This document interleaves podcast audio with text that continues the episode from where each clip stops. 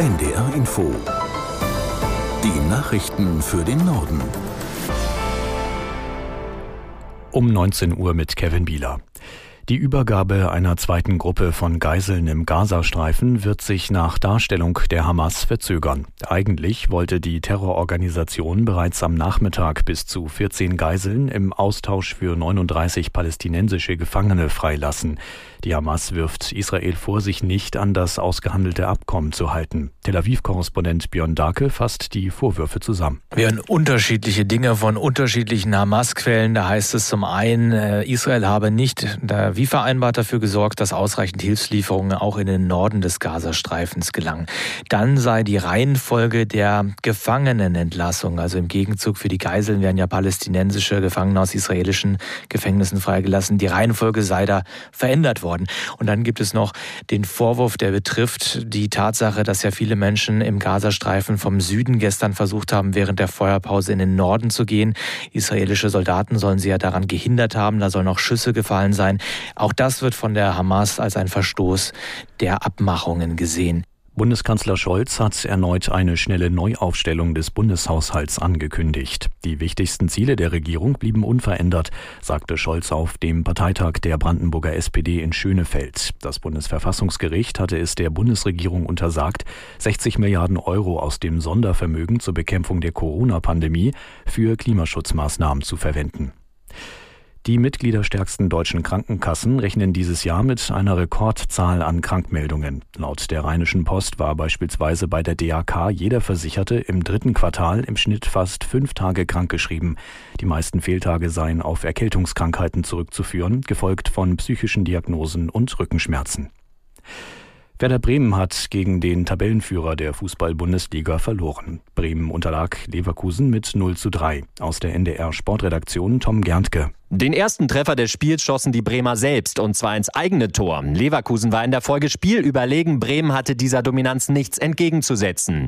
Erfolgreicher lief es dagegen für den VfL Wolfsburg. Nach zuletzt fünf Partien ohne Sieg gewann das Team von Trainer Nico Kovac zu Hause mit 2 zu 1 gegen Leipzig. Spektakel gab es in Dortmund. Der BVB drehte ein 0 zu 2 Rückstand in ein 4 zu 2 Heimsieg gegen Gladbach. Außerdem holte Union Berlin in Spiel 1 nach Urs Fischer einen Punkt beim 1 zu 1 gegen Augsburg und auch Freiburg und Darmstadt Darmstadt trennten sich 1 zu 1 unentschieden. Und in der zweiten Liga gewann Tabellenführer St. Pauli mit 3 zu 2 bei Hansa Rostock.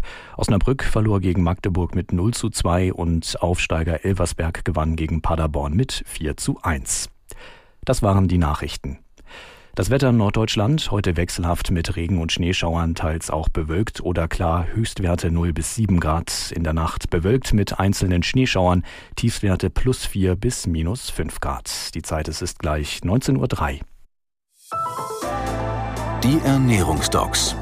Mein Name ist Julia Demann. Ich bin Wissenschaftsjournalistin und beschäftige mich hauptsächlich mit Medizinthemen zusammen mit den NDR Ernährungsdocs aus dem bekannten Fernsehformat mit bewegenden Patientengeschichten und natürlich mit ganz vielen Tipps für alle, die gesund und lecker essen wollen. Die Laune ist absolut im Keller. Sobald ich das kleinste Kribbeln oder so spüre, ist der Tag eigentlich gelaufen. Das hat Carla in der Fernsehfolge der Ernährungsdocs gesagt. Und das Kribbeln, das kommt vom Lippenherpes. Über dieses Thema möchte ich heute mit NDR-Ernährungsdoc Viola Andresen sprechen. Sie ist Ernährungsmedizinerin, Fachärztin für Innere Medizin am Israelitischen Krankenhaus in Hamburg und leitende Ärztin am ICANEUM. Das ist ein Fachinstitut für Darmgesundheit und Ernährung. Hallo Viola. Hallo Julia. Schön, dass du heute hier bist. Ich habe mir die Fernsehfolge mit Carla angesehen, die wir gerade eben schon mal gehört haben. Eine sehr sympathische Frau, aber sie hat ein Problem, das wahrscheinlich viele Leute kennen. Ja, ähm, Lippenherpes, sehr, sehr unangenehm. Das hat sie auch in der Folge sehr eindrücklich geschildert. Und ich bin selber auch betroffen, habe ähm, immer mal wieder Herpes, gerade zu Erkältungszeiten beispielsweise. Und ich weiß, wie unangenehm das ist. Und gerade das, was sie so erzählte, dass sie halt äh, Sorge hat, ihr kleines Kind anzustecken, dem sie quasi gar keine Küsschen geben kann. Also das ist schon sehr, sehr belastend. Und sie hat es eben auch einfach so extrem häufig gehabt. Man hat es wirklich sehr gespürt in der Fernsehfolge, dass es sie sehr belastet hat und ja, es kann eben auch einfach enorm wehtun und so.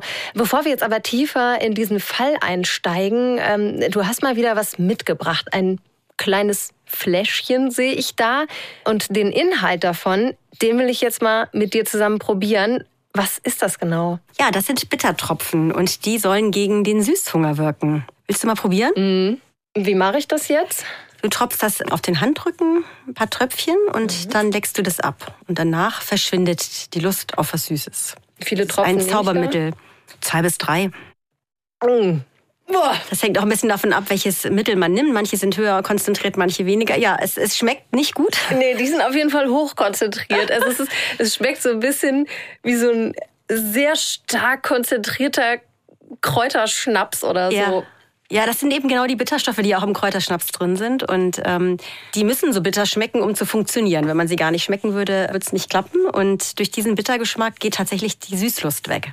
Und wo kriege ich sowas? Es gibt unterschiedliche Präparate. Man kann ähm, in Apotheken kaufen, in Reformhäusern und mal schauen, was für Inhaltsstoffe da drin sind. Man sollte idealerweise Produkte nehmen, die keinen Alkohol enthalten. Ergibt Sinn. Was diese Bittertropfen mit Carla zu tun hatten, darüber sprechen wir jetzt. Carla war 33 Jahre alt, als sie sich bei euch Ernährungsdocs beworben hat. Sie hat den Herpes immer als Lippenpest bezeichnet. Ja, kann ich gut nachvollziehen. Es ist wirklich die Pest, wenn das kommt. Und sie hat es, glaube ich, schon in der Kindheit auch gehabt und da ist auch der Begriff entstanden. Bei Carla war das ja wirklich sehr, sehr häufig. So im Jahr würde ich sagen 12, 13, 14 Mal bestimmt in unterschiedlichen Ausprägungen. Also manchmal kommt ein Bläschen, manchmal kommen aber auch fünf, sechs gleichzeitig. Ja, das war schon sehr, sehr heftig. Und das Problem ist ja auch, die Herpesviren wird man ja sein Leben lang nicht mehr los. Man steckt sich einmal damit an und man nimmt an, dass über 90 Prozent der Menschen auch letztendlich infiziert sind mit den Viren. Und diese Ausbrüche können immer, immer wieder kommen, das ganze Leben lang. Puh. Manchmal hatte sie das hier auch im Auge, da hatte sie auch ein Foto mitgebracht. Und im Auge kann das auch sehr gefährlich werden, wenn der Herpes auf die Hornhaut geht.